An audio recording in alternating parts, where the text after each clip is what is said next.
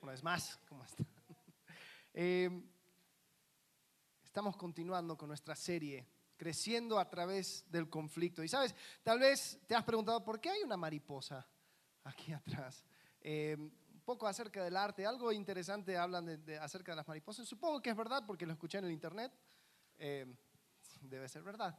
Dicen que cuando, cuando la mariposa, bueno, cuando, cuando la oruga hace su capulla, eh, cuando ya está a punto de salir, em, lo peor que puedes hacer es ayudarlo a salir. Porque en la lucha y en el conflicto de salir de, su capulla, eh, le va llegando la sangre que necesita a las alas. Entonces es por medio del conflicto y la lucha que ellos llegan a tener todas las herramientas para salir como una mariposa. Eh, y cuando estábamos hablando acerca de la serie, dijimos, wow, es un cuadro muy interesante, porque a veces nos encontramos en medio del conflicto y lo que más queremos es que alguien nos ayude, que alguien nos eche la mano, que alguien nos quite del problema. Pero no nos damos cuenta que Dios tiene un propósito para ese conflicto. Dios tiene una razón por la cual te puso en ese lugar. Y puede ser que en medio de ese conflicto estás exactamente en el centro de la voluntad de Dios. Entonces por eso, por eso colocamos una, mariposa para recordarnos de eso. Y la última vez que dejamos a nuestro héroe, David, estaba huyendo de Saúl. Ya la cosa parecía feo. Ya sabía que en sus momentos de locura Saúl tiraba una lanza para matarle, pero Tal vez David podía decir, bueno, eso fue un momento, de un momento para otro, fue algo que tal vez eh, ya no, no volverá a ocurrir. Pero como vimos la semana pasada, ya Jonatán le indicó de que no. Saúl tenía planes para asesinarle. Entonces, David deja a su amigo Jonatán y se va corriendo, solo, eh, huyendo para salvar su propia vida. Y ahí en el capítulo 21, están leyendo eh, los, capítulos, les, les, les, animo que puedan leer o pueden escuchar, si tienen una aplicación que les, que les lee la Biblia, eh, que, que, puedan ir escuchando y viendo los, los, capítulos adelante para que después, al momento de hablarlos, podemos eh, desmenuzarlas. Pero algo interesante en el capítulo 21 inicia hasta el final del, de Primera de Samuel, capítulo 31. Son 10 años de exilio. Son 10 años donde David tiene que correr. Ya no es el hombre favorecido, ya no es el capitán de la guardia de Saúl, ya no es ese hombre que se encuentra dentro del palacio. De aquí en adelante David es un hombre que va de cuevas en bosques, en ciudades enemigos, porque está huyendo, porque Saúl le quiere matar. Comienza todo con capítulo 21. Lo interesante es que en este tiempo es cuando David escribe algunos de los salmos más increíbles donde él habla acerca de la confianza en Dios. Si estás anotando, puedes anotar estos salmos. Estos son los salmos que se escribe en esta etapa de su vida. Son los salmos 56, 34, 142, 63, 52, 54, 57 y 7. Lo, puse así porque es orden cronológico. Eh, en los salmos ahí va explicando qué fue sucediendo en el momento que lo escribió, en algunos, en los salmos de David. Pero hoy me quiero enfocar en un momento algo oscuro de la vida de David. Me quiero enfocar en los capítulos 21 y 22 y la verdad no pinta a David en la mejor luz. Estos capítulos muestran un desliz de David. Un momento de duda y de error que termina costándole la vida a otros. Todos conocemos el gran error que él cometió con Betsabé, su adulterio que vendrá más adelante. Pero aquí podemos ver una pequeña falla en la vida de David y también de Saúl. Hay los, los, los capítulos 21 22 son como capítulos gemelos y podemos ver cómo la vida de Saúl está atada a la vida de David. Uno eh, refleja el otro y, sus caminos se van cruzando, de Saúl para abajo y David para arriba. Son como, bueno, sí, eh, pensando otra cosa. Entonces vamos a ver este momento de duda. Y lo que vamos a aprender aquí es que la manera más costosa de crecer, porque estamos hablando acerca de crecer a través del conflicto, pero la manera más costosa de crecer es a través de los errores propios. La manera más costosa de crecer es a través de tus propios errores. Qué bueno es poder aprender de errores de otros, ¿no? Pero lo más costoso es aprender por errores propios. Y estos son lecciones que tanto David como Saúl van a enfrentar. Ahora, antes de entrar en capítulo 21 y 22, le voy a dar un resumen. Perdón si lo estoy spoileando, pero ya, ya tuviste 3.000 años para leerlo. Eh, vamos a, te voy a dar un resumen de capítulos 21 y 22. Ok, David huye por su vida. Está corriendo. Llega a una ciudad de sacerdotes. Esta ciudad de sacerdotes se llama Nob. Él eh, cuando llega habla con uno de los sacerdotes y mienta acerca de su razón de estar ahí. Dice que está con sus hombres, que Saúl le había enviado una misión secreto y el sacerdote le da comida y la espada de Goliat. David entonces va a Gat. Gat es una ciudad filistea de donde era Goliat. Va justamente a una ciudad filistea donde es traído al rey. Y al ser traído al rey no puede ser el que mató al campeón. Entonces lo que hace en un momento de desesperación es que finge estar loco.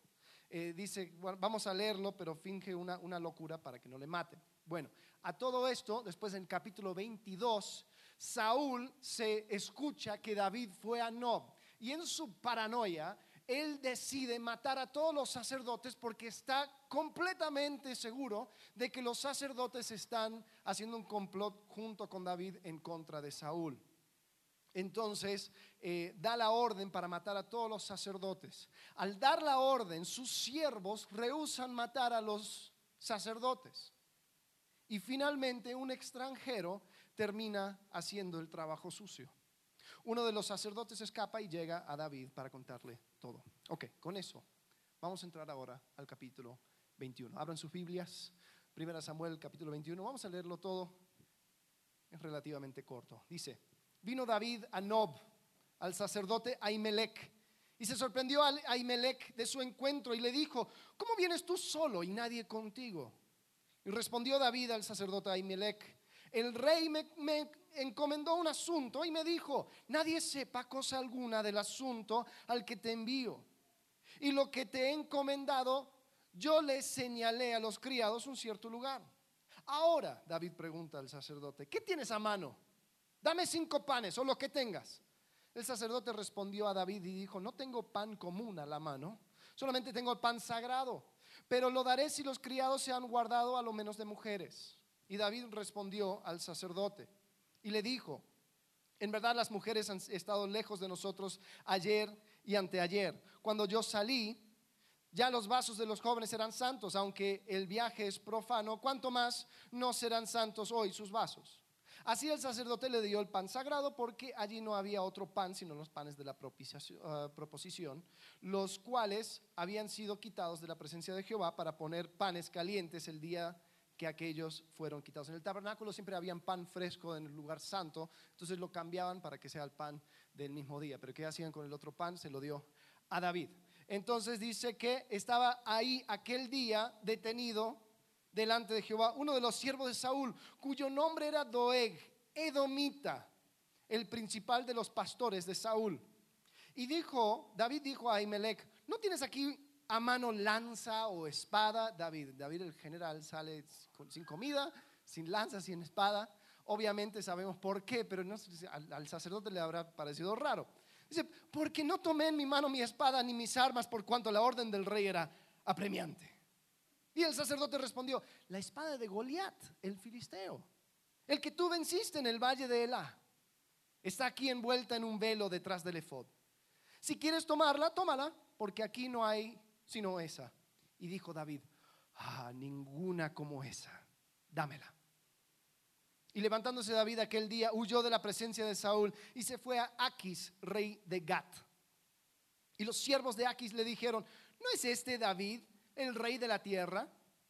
¿No es este de quien cantaban en las danzas diciendo, hirió Saúl a sus miles y David a sus diez miles? O el cántico de las mujeres le había llegado hasta Filistea. Y David puso en su corazón estas palabras y tuvo gran temor de Aquis, rey de Gat. Y cambió su manera de comportarse delante de ellos y se fingió loco entre ellos. Y escribía en las portadas de las puertas y dejaba correr la saliva por su barba. Y dijo Aquis a sus siervos, me encanta este versículo, dice, he aquí, ¿veis que este hombre es demente? ¿Por qué lo habéis traído a mí? ¿Acaso me faltan locos para que hayáis traído a este que hiciese de loco delante de mí? Había de entrar, había de entrar este en mi casa. Dice, mira, me sobran locos, necesito otro más. Entonces, aquí ya, dice, ya, váyate. Ok, entonces vamos a desempacar este capítulo.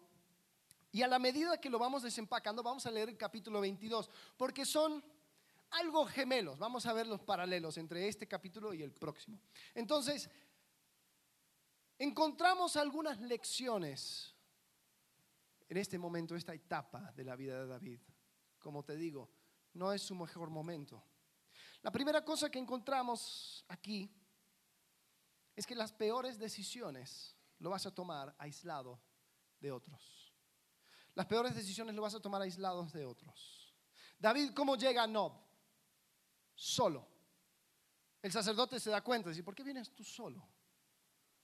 Y sí, es entendible, ¿no?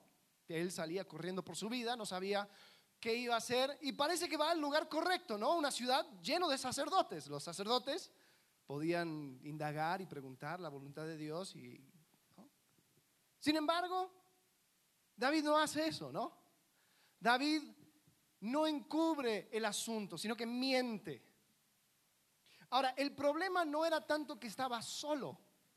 El problema era que estaba aislado. Porque en ese momento tranquilamente podría haberle dicho al sacerdote lo que realmente sucedía. Podrían haber indagado juntos la voluntad de Dios acerca de este tema. Pero no lo hizo David. Y eso terminó costándole la vida a todos los sacerdotes por esa mentira. ¿Sabes? Los errores cuestan. Tal vez no te cuesta a ti de manera directa, tal vez no te cuestan a ti de manera explícita, pero siempre cuestan, siempre cuestan. Después tenemos a Saúl. Y algo interesante es que Saúl le pasa exactamente lo mismo en el capítulo 22. Mira lo que como describe a Saúl en capítulo 22, versículo 6.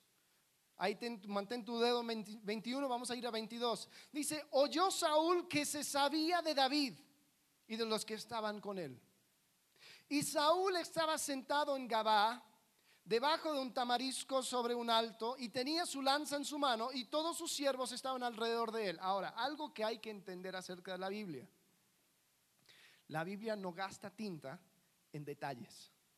¿No te hubiera encantado saber un poco más de cómo era Adán y Eva y el jardín y cómo será el cielo. Pero en la Biblia hay muchas cosas donde nos, encantaría que nos fuera diciendo, pero, pero, no lo dice.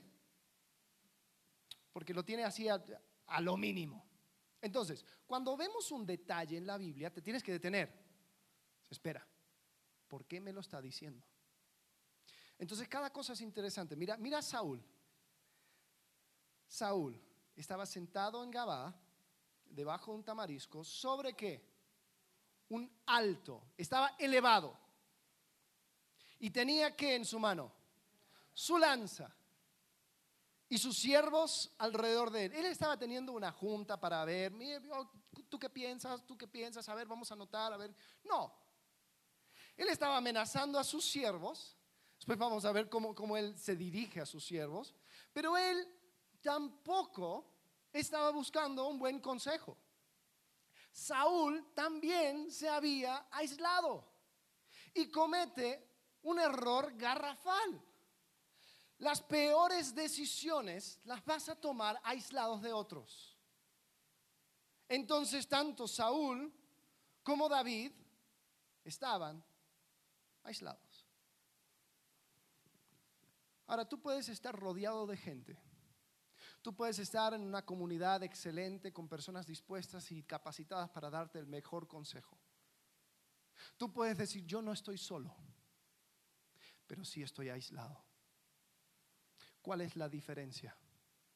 Cuando yo me aíslo, yo dejo a un lado la vulnerabilidad. Eso es un requerimiento para estar en comunidad. Eso es un requerimiento para recibir un buen consejo. ¿Sabes? Como lo- los doctores, los doctores que dicen, oye, mira, tengo que saber absolutamente todo. Generalmente eh, cuando llega una persona a la sala de emergencias y dice, mira, dime todo lo que tomaste, no me importa si es ilegal o legal, tengo que saber para, para salvarte la vida. No, es que no quiero decir, dime o te mueres. ¿No? Lo mismo sucede con un buen consejo. Sabes, cada uno de nosotros queremos pintarnos en la mejor luz. Queremos mostrar nuestra mejor cara. Entonces, cuando vemos y buscamos un consejo, describimos las cosas que nos deja a nosotros mejor, ¿no? Oye, mira que mi matrimonio está muy mal, pero el problema es mi esposa. ¿Cómo voy a hacer? Es que, no, espérate. Son dos. Entonces, muchas veces cuesta para dar un buen consejo sacar toda la verdad, sacar la vulnerabilidad, porque nos aislamos. Y el problema con David y con Saúl es que ellos valoraban algo mucho más que el buen consejo. ¿Sabes lo que valoraba David y Saúl? La opinión de los demás. Qué vergüenza hubiera sido para David decir, oye, Ahimelech, Saúl me quiere matar. Ahimelech, ya no soy capitán de la guardia, capitán de nada, soy, soy, estoy absolutamente solo. Saúl me quiere clavar contra la pared con su lanza. Ahimelech, yo no sé qué hacer. Estoy solo porque, porque salí corriendo con mi vida. Jonatán me advirtió y aquí estoy. Por favor, consulta a Jehová. Ayúdame. ¿Tienes algo de comer? No he comido desde ayer. Ah, pero ¿qué significa? Se tiene que exponer, ¿no? Ya no venía en nombre del rey, ¿no? Ya no venía con sus hombres en una misión secreta, ¿no? Como si fuera la FBI o una cosa. David se tenía que humillar. David se tenía que exponer como el hombre exiliado que era. Prefirió no hacerlo. Saúl, ¿qué quería? Saúl quería mantenerse como el rey. ¿Sabes por qué? Porque había sido desechado de Dios. Entonces la única cosa que le mantenía sobre su trono era la opinión popular. Ya no tenía el respaldo de ningún profeta, ya no tenía el respaldo de Dios, ya no tenía el respaldo de nadie. Entonces el exponer que su yerno, David, se estaba haciendo el famosillo. Ya ese muchachito ma- mató a sus miles, a sus diez miles, y a mí me solamente me dieron los miles. ¡Qué vergüenza! Entonces Saúl tampoco se abrió. Saúl se sentaba sobre un alto con lanza en la mano para reclamar, no a pedir consejo. Las peores decisiones lo vas a tomar aislado de otros. Veamos cómo responde Saúl. Mira, 1 Samuel 22, versículo 7. Y dijo Saúl a sus siervos que estaban alrededor de él, oíd ahora, hijos de Benjamín. Benjamín era la tribu de donde era Saúl, entonces eran sus compatriotas. Dice, os dará también a todos vosotros el hijo de Isaí tierras y viñas, y os hará a todos jefes de millares y jefes de centenas, para que todos vosotros hayas conspirado contra mí. Lo que estaba diciéndole, oye, ¿qué, ¿quién, cuánto te pagó David para que no me, para que no me digan nada?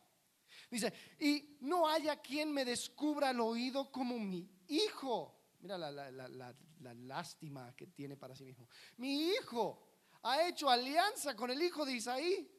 Ni alguno de vosotros que se duela de mí. Piensa en mí.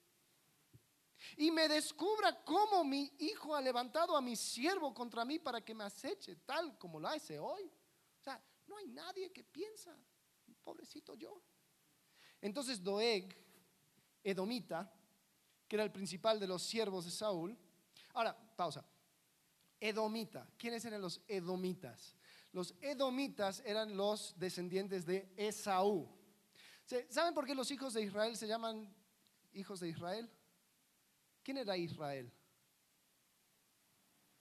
Jacob. Jacob, si se acuerdan, eh, Isaac tiene dos hijos, Jacob y Esaú. Dios después cambia el nombre de Jacob a Israel. Pero el hermano, Esaú, el hermano mayor, eh, no es no, no, no, no, va por la, por la línea prometida. Entonces él va y establece eh, su tierra y se llama Edom. Entonces un edomita es un extranjero, no es israelita. Algo cercano, pero no lo es. Entonces Doeg Edomita, principal de los siervos de Saúl, respondió y dijo, yo vi al hijo de Isaí que vino a Nob, a Imelec, hijo de Agitob, el cual consultó por él a Jehová y le dio provisiones y también le dio la espada de Goliat el filisteo. Y el rey envió por el sacerdote Ahimelech, hijo de Agitob, y por toda la casa de su padre y los sacerdotes que estaban en Nob, y todos vinieron al rey. Y Saúl le dijo, oye ahora, hijo de Agitob. Y le dijo, heme aquí, Señor mío. Y le dijo Saúl, ¿por qué habéis conspirado contra mí, tú y el hijo de Isaí, cuando le diste pan y espada? Y consultaste por él a Dios para que se levantase contra mí y me acechase como hoy, como lo hace hoy día. Entonces Ahimelech respondió al rey y dijo, ¿y quién entre todos tus siervos es tan fiel como David? El pobrecito no entendía nada. Yerno también del rey, que sirve a tus órdenes y es ilustre en tu casa. He comenzado yo desde hoy a consultar por él a Dios, lejos sea de mí. No culpe el rey de cosa alguna a su siervo, ni a toda la casa de mi padre, porque tu siervo ninguna cosa sabe de este asunto, grande ni pequeña. Y el rey dijo, mira, no, consultó a nadie, no preguntó, el rey dijo, sin duda morirás, Ahimelech, tú y toda la casa de tu padre. Qué pésima decisión. Pero sabes que las decisiones, las peores decisiones las tomamos aislados de otros. David se aisló y le costó la vida de los sacerdotes. Saúl se aisló y le costó el reino, la vida de su hijo y la suya. También otro spoiler, eso sucede al final del libro. Ambas decisiones pésimas. Ambas tomadas por valorar la opinión de otros más que el consejo sabio. La pregunta es, ¿y tú? ¿Y yo? ¿Valoramos el consejo sabio? Lo suficiente para hacerte el ridículo en frente de personas que te aman y quieren verte crecer? ¿En exponer quién eres de verdad? Para que las personas que buscan tu bien te puedan ayudar? ¿O prefieres tomar mano de una fantasma, una persona que ya no existe, y tener eso enfrente para que la gente piense algo de ti que realmente no es? Te puedo prometer que mientras tengas atrapado esa fantasma, nunca vas a recibir un sabio consejo. Nunca. Porque el secreto para salir del aislamiento es ser vulnerable. David no lo quiso, tomó una mala decisión. Saúl no lo quiso, tomó una mala decisión. Las peores decisiones lo vas a tomar aislados de otros. Pues la segunda cosa que vemos en la vida de David, tanto como la de Saúl, es que el problema con las mentiras es que lo terminas creyendo. David, él confía en su propia habilidad. Él empieza a mentir y tratar de salir con la suya para obtener un poco de pan y un arma. Después Saúl, vamos a leer lo que sucede con Saúl. Eh, no, perdón, vamos a volver a, ver lo que sucede con eh, David en capítulo 21, 1 Samuel 21, 2 y 3. Dice, respondió David al sacerdote Ahimelech, el rey me encomendó a un asunto, toda mentira, ¿no? Y me dijo, nadie sepa cosa alguna del asunto que te envió y lo que te he encomendado, los, yo le señalé a los criados a cierto lugar. Ahora pues, ¿qué tienes a mano? Dame cinco panes o lo que tengas. Después, saltando al versículo 8, dice, David dijo a Ahimelech, ¿no tienes aquí a mano lanza o espada? Porque no tomé en mi mano mi espada ni mis armas por cuanto la orden del rey era apremiante. O sea, tenía que seguir mintiendo, mintiendo, mintiendo. Y el sacerdote respondió, la espada de Goliat, el filisteo, al que tú venciste en el valle de La. Está aquí envuelta en un velo detrás del efod. Si quieres tomarla, tómala, porque aquí no hay otra sino esa. Mira la respuesta, la manera que describe David a esta espada. Ninguna como ella dámela. El problema con la mentira es que lo terminas creyendo. Un poco extraño la respuesta de David, ¿no? ninguna como ella. Pues ¿qué pasó con ese muchachito que con una piedrita venció a ese Goliat y quitó su espada y le cortó la cabeza? Como que esa espada no le sirvió de mucho a Goliat cuando estaba enfrentado contra ese muchachito, ¿no?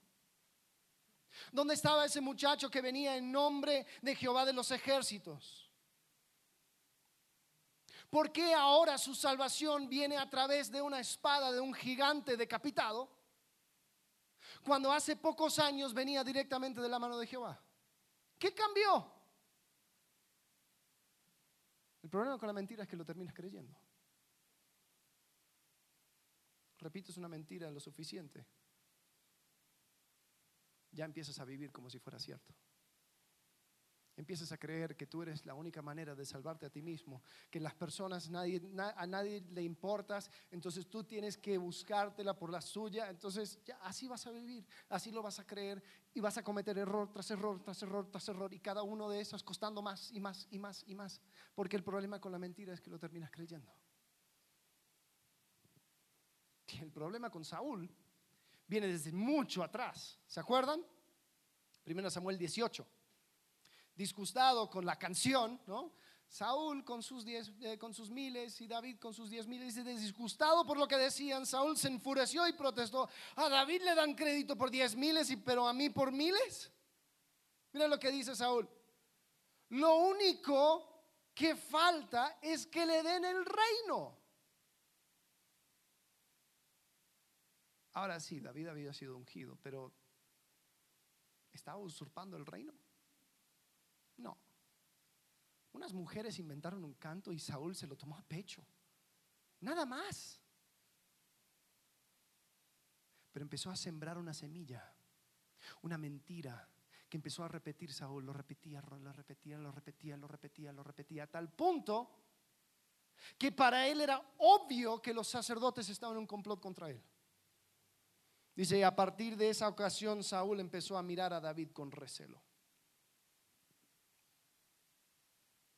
El problema tanto con Saúl como David era un, problema de mirada. ¿Sabes? El problema con David es que él no miraba hacia atrás. No miraba hacia atrás a ver lo ridículo que era poner su confianza en la espada de Goliat. Ahora, lo preocupante es que antes, en el capítulo 17, cuando él venció a Goliat, lo hizo bien. ¿Se acuerdan cuando él estaba hablando con Saúl y decía, yo puedo vencer este, este gigante. Y Saúl decía, mira, piénsalo. Y decía, mira, yo cuando estaba en el campo de mi padre cuidando las ovejas, me enfrentaba con qué? Con un oso, con un león. Dice, y Dios me libró de las garras del oso, de las garras del león, y me salvará de las garras de Goliat. Ay, ¿qué de las garras de Saúl? Como que se olvidó. Su problema era de mirada. Su problema era que no, no podía mirar hacia atrás a ver la fidelidad de Dios en el pasado. Y cada nuevo problema que se le enfrentaba lo veía como algo que, oh, esto nunca lo he encontrado en mi vida, nunca lo he enfrentado, ¿cómo voy a hacer? En 1 Corintios capítulo 10, desde el versículo 11, está hablando del Antiguo Testamento y una de las razones por la cual nos metemos tanto a estas historias es porque el Nuevo Testamento nos dice, oye, estas cosas sucedieron como ejemplo. Versículo 11. Acontecieron como ejemplo y están escritas para amonestarnos a nosotros, a quienes han alcanzado los fines de los siglos. Versículo 12. Así que el que piensa estar firme, mire que no caiga. Versículo 13, aquí es donde quiero indagar. Dice, no os ha sobrevenido, escuchen, ninguna tentación o ninguna prueba que no sea humana, pero fiel es Dios, que no os dejará ser tentados más de lo que podéis resistir, sino que dará también juntamente con la tentación la salida para que podáis soportar. Es decir, cada problema que te enfrentas no es un problema venido del espacio, de algo que nadie jamás en la vida ha enfrentado. No es una cosa que está fuera del alcance de la fidelidad de Dios, no es una cosa que no puedes soportar con la ayuda del Espíritu Santo. Porque el problema es cuando nuestra mirada hacia atrás se opaca, empezamos a cometer errores. porque nos olvidamos de la fidelidad de Dios. El problema de Saúl también era de mirada. El problema de Saúl era que no miró hacia adentro. David no miró hacia atrás, Saúl no miraba hacia dentro, prefiriendo, prefiriendo buscar en otros los problemas. Él estaba convencido que el problema mayor en su propia vida era David. Estaba proyectando sus problemas, estaba proyectando sus pecados a otros. Ahora, esto es más común de lo que piensas. Nunca te ha, sido, te ha parecido extraño que la persona que lucha con autoestima parece que hace o tiene un punto de vista que todos están buscando enaltecerse a cuesta de esa persona. Cuando luchas con el orgullo, todos son orgullosos alrededor tuyo. No, ay, todos son. Yo solamente. Cuando eres perezoso, todos, todos son unos vagos porque no hacen las cosas como deben. El problema es que tenemos soluciones para arreglar el mundo entero pero no paramos para preguntar si hay algo en nosotros que debemos de cambiar. El problema con Saúl era un problema de mirada. No estaba capaz de mirar hacia adentro y decir, espera, ¿qué sucede? En los próximos capítulos vamos a ver momentos de lucidez de Saúl. Lo vamos a ver y vamos a ver que él reconocía. Pero rápidamente volvía a su viejo, vieja manera de vivir y seguía proyectando, proyectando, proyectando, proyectando.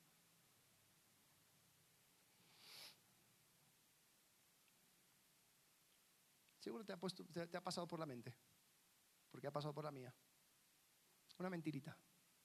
Si solamente tuviera X cosa, estaría feliz. Si solamente se me quitara X cosa, estaría feliz. Todo estaría bien. Si solamente cosa externa cambiaría. ¿No? ¿Te ha pasado? ¿Te has puesto a pensar la mentira que es?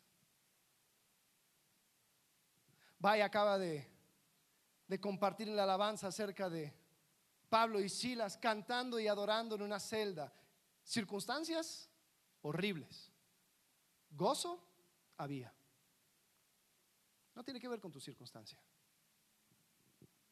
No tengamos miedo a la mirada hacia adentro. Sí, es feo lo que vas a encontrar. Pero solamente ahí es donde empiezo a apreciar la gracia de Dios es solamente con la mirada hacia adentro, con toda la pudredumbre que tengo adentro, con el viejo hombre que todavía sigo arrastrando, que me doy cuenta que Dios sí me perdonó y me perdonó de mucho. Y ahí brilla aún más la gracia y misericordia de nuestro Salvador. Amén. Entonces, la pregunta es, ¿qué mentiras has llegado a creer? ¿Dónde está tu mirada? Porque el problema con la mentira es que lo terminas creyendo. ¿Eres capaz de mirar hacia atrás y buscar ahí la fidelidad de Dios que te ayudará con tu nuevo conflicto? ¿Eres capaz de mirar hacia adentro para encontrar la raíz del verdadero problema que te aflige? David mintió para salir por la suya y creyó que solamente en él había salvación. Saúl mintió acerca de la amenaza de David para evitar sus propios demonios y terminó creyendo su propia mentira, cuando en realidad Saúl mismo fue su peor enemigo. El problema con la mentira es que lo terminas creyendo. La tercera cosa que encontramos es que la lealtad equivocada produce locura. Lealtad equivocada produce locura. David corre hacia Gat ciudad de los filisteos.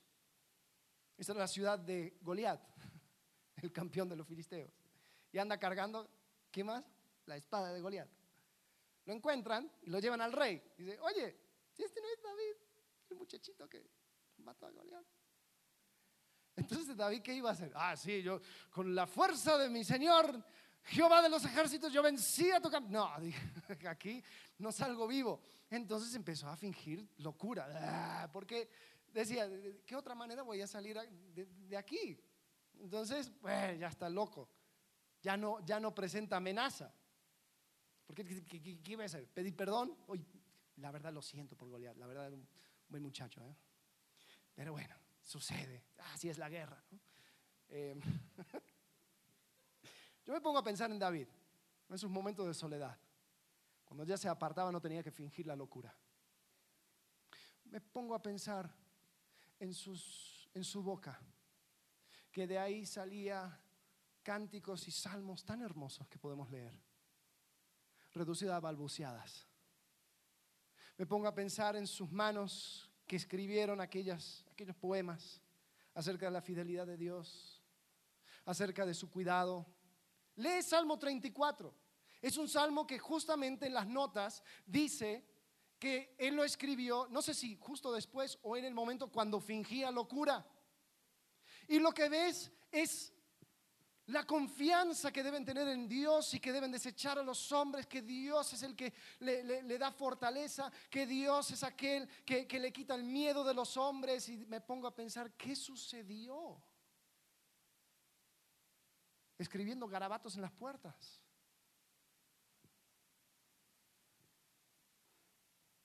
El problema era que él pensaba que necesitaba la ayuda de los filisteos. Y él tenía que mostrar una cierta, o por lo menos mostrar que no era leal a lo que antes decía. Yo vengo en nombre de Jehová de los ejércitos a quien tú has provocado hoy. No, eso no podía decir. Entonces, ¿qué le quedaba? Locura. Locura. Se hacía loco. Ahora, la locura de Saúl desafortunadamente era mucho peor. Porque mientras uno fingía, el otro realmente estaba loco. Mira lo que sucede en capítulo 22, versículo 17. Entonces dijo el rey a la gente de su guardia que estaba alrededor de él, volveos y matad a los sacerdotes de Jehová, porque también la mano de ellos está con David, pues sabiendo ellos que huía, no me lo descubrieron. Pero los siervos del rey, fíjate, los benjamitas, no quisieron extender sus manos para matar a los sacerdotes de Jehová. Entonces, ¿a quién va? A Doeg, Edomita. Vuelve tú y arremete contra los sacerdotes. Y se volvió Doeg, el Edomita, y acometió a los sacerdotes y mató en aquel día 85 varones que vestían efod de lino. Y a Nob, ciudad de los sacerdotes, hirió a filo de espada, hacia hombres como a mujeres niños hasta los de pecho, bueyes, asnos y ovejas. Todo lo hirió a filo de espada. Interesante, ¿no? Él fue desechado porque no hizo un trabajo completo contra sus enemigos. Bueno, hizo el trabajo completo contra sus propios sacerdotes. Él sí estaba loco. Pero ¿qué sucede? La lealtad equivocada produce locura. Pidió la lealtad de sus compatriotas, los benjamitas, pero ante tal petición no podía hacer semejante locura.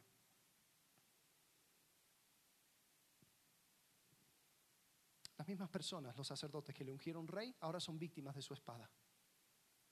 Los siervos sabían que esto era locura, por tanto no fueron partícipes. Ahora, pensemos en nosotros. Santiago 4:4. Dice, oh almas adúlteras, ¿no sabéis que la amistad del mundo es enemistad contra Dios? Cualquiera pues que quiere ser amigo del mundo se constituye enemigo de Dios. También en 1 Corintios capítulo 2, versículo 14, mira lo que dice, pero el hombre natural no percibe las cosas que son del Espíritu de Dios, porque para él son qué? Locura. Y no las puede entender porque se han de discernir espiritualmente. Sabes, para el hombre natural el obrar de Dios es locura. Para tener amistad con Dios o para tener amistad con el mundo más bien, tienes que meterse a su forma de pensar y tienes que tratar al obrar de Dios también como locura. ¿No te ha pasado? Que dices cosas como, soy cristiano, pero no soy como aquellos locos, ¿no? Soy, no soy los fanáticos, los llevo tranquilo, ¿no? Y tengo que disminuir lo que tanto proclamo con tanta seguridad cuando vengo a lugares como este. Pero pues salgo de mi trabajo, salgo con mis amigos. No, pues sí, eh, ahí lo llevo. Es interesante.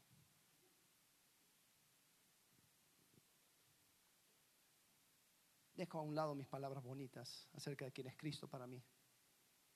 Me quedo callado, más preocupado con mi reputación con los demás, tratando de evitar cualquier apodo que suelen dar a los cristianoides, ¿no? No, pues después me dicen pastorcito. ¿Y que te digan pastorcito? ¿Qué importa? Entonces, ¿qué? ¿Me hago el loco? No la tomo tan en serio. ¿Te das cuenta? Que para tener amistad con el mundo tienes que fingir locura. No puedes hablar con la misma confianza.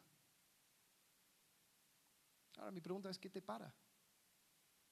¿Qué te estorba? Y si la gente conociera que tú estás tratando de crecer, tratando de, entender un poco más de quién es Dios, ¿qué, ¿qué le importa? Y si ellos te rechazan, ¿qué? ¿O acaso me preocupa más la opinión de los demás? Que tengo que fingir esta locura. Pregunta, ¿hay cosas que solo puedo hacer con un extranjero a la fe? ¿O por lo menos alguien alejado de él? Hay cosas que, no, pues con mis amigos cristianos no, no puedo. Esto con este grupo de personas. Así como hizo Saúl con Doeg y Edomita. Estos no le entran. Entonces por eso tengo en, mis contactos este grupo de amigos o este grupo de amigas. Son locuras. ¿Sabes por qué fue desechado Saúl? El profeta Samuel dice, locamente has hecho, locamente has hecho. David estaba fingiendo locuras, Saúl cometiendo locuras. ¿Sabes? Lealtad equivocada produce locuras. Ahora, no son los, los, mejores momentos para Saúl ni para David. Y los errores cuestan. Los errores propios son la manera más costosa de crecer. Por tanto, es importante que una vez que cometas un error, no la malgastes. Aprende todo lo que puedas de ese error. Que sea la última vez que cometas ese error porque ya aprendiste la lección. Es un poco deprimente pensar que no fue la última ni para David ni para Saúl, pero bueno, ahí están como ejemplos para nosotros. En 1 Samuel capítulo 22, versículos 1 al 5, David sale de Gat, dice yéndose David de allí, huyó a la cueva de Adulam y cuando sus hermanos y toda la casa de su padre supieron, vinieron allí a él. Y se juntaron con él todos los afligidos y todos los que estaban endeudados y todos los que se hallaban de amargura en espíritu y fue hecho jefe de ellos. Y tuvo consigo como 400 hombres. Ya Dios en su misericordia no le dejó estar aislado. Dios en su misericordia le trajo personas para que estuviera alrededor de él.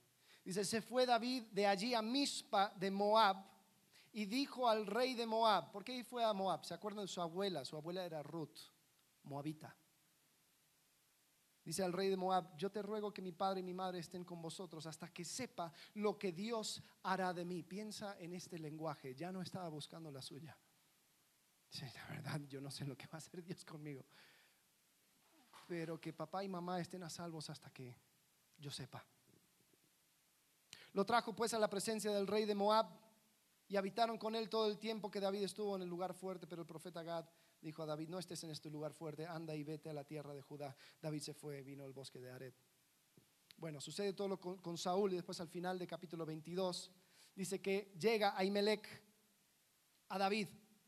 Dice versículo 21, Abiatar dio aviso a David de cómo Saúl había dado muerte a los sacerdotes de Jehová. Y dijo David a Abiatar, escuchen bien, yo sabía que estando allí aquel día Doeg el Edomita, él lo había de hacer saber a Saúl, yo he ocasionado la muerte a todas las personas de la casa de tu padre. Se dio cuenta, se dio cuenta de su error costoso. Y dice, quédate conmigo, no temas, quien buscaré tu vida, quien buscaré tu vida buscará también la tuya, pues conmigo estarás a salvo. David, después de su error, se hizo responsable de lo que podía cambió su actitud.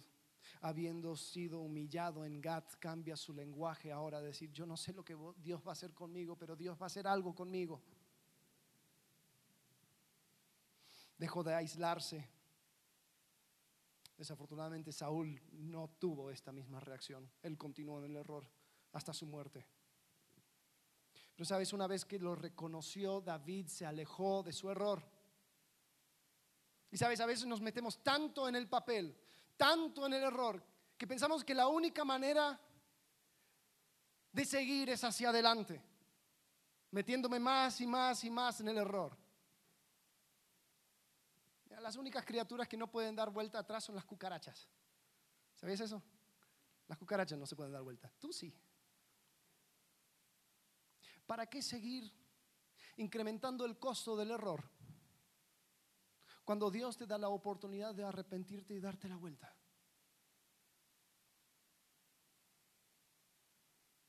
No, es que ¿qué, pensarán de mí? Es que ya sucedió. Busca un consejo sabio ya. Es que ¿qué van a...? Déjalo. Proverbios 28, 13, y con esto termino. El que encubre sus pecados no prosperará, mas el que los confiesa y se aparta alcanzará misericordia. A la medida que sigo en el error, el contador sigue, sigue corriendo el contador. Y se sigue volviendo más y más costoso. ¿Sabes? Ni tú ni yo tenemos el lujo de cometer el mismo error vez tras vez, tras vez, tras vez. ¿Hay manera de crecer en el error? Sí, pero es la manera más costosa. Entonces aprendamos de la vida de David y Saúl. Y sobre todo demos gracias a Dios por un Salvador que cargó con él el costo de nuestros errores, de nuestros pecados, clavándolas en la cruz y dándonos una esperanza más allá de esta vida. Demos gracias a Dios que tu pecado ni mi pecado me tienen que condenar, sino que la única cosa que tengo que hacer es arrepentirme, darme la vuelta, decir, Señor, te pido perdón. Señor, confieso que soy un pecador. Confieso que yo no tengo derecho ni lugar contigo en la eternidad. Pero sé que enviaste a tu Hijo Jesucristo, quien me salvó, quien me rescató, me perdonó de todos mis pecados me puede dar la vida eterna. Sabes, eso está a tu alcance. En este mismo momento, con hablarle a Él y pedir que Él te salve, lo va a hacer. Vamos a orar. Padre, gracias por los ejemplos tanto buenos y malos que has dejado en tu palabra. Gracias porque podemos aprender de los errores de David y de Saúl. Señor, y rescátanos de las nuestras. Te pido que podamos buscar, Señor, la sabiduría que viene de lo alto, que podamos tener la humildad para darnos la vuelta, para arrepentirnos, la valentía para mirar hacia atrás, a tu cruz, a tu fidelidad y hacia adentro, Señor, a nuestra propia propensidad para seguir en el pecado. Damos gracias por Jesucristo que nos da la vida eterna, que nos da una esperanza. Y es en su nombre que oramos. Amén.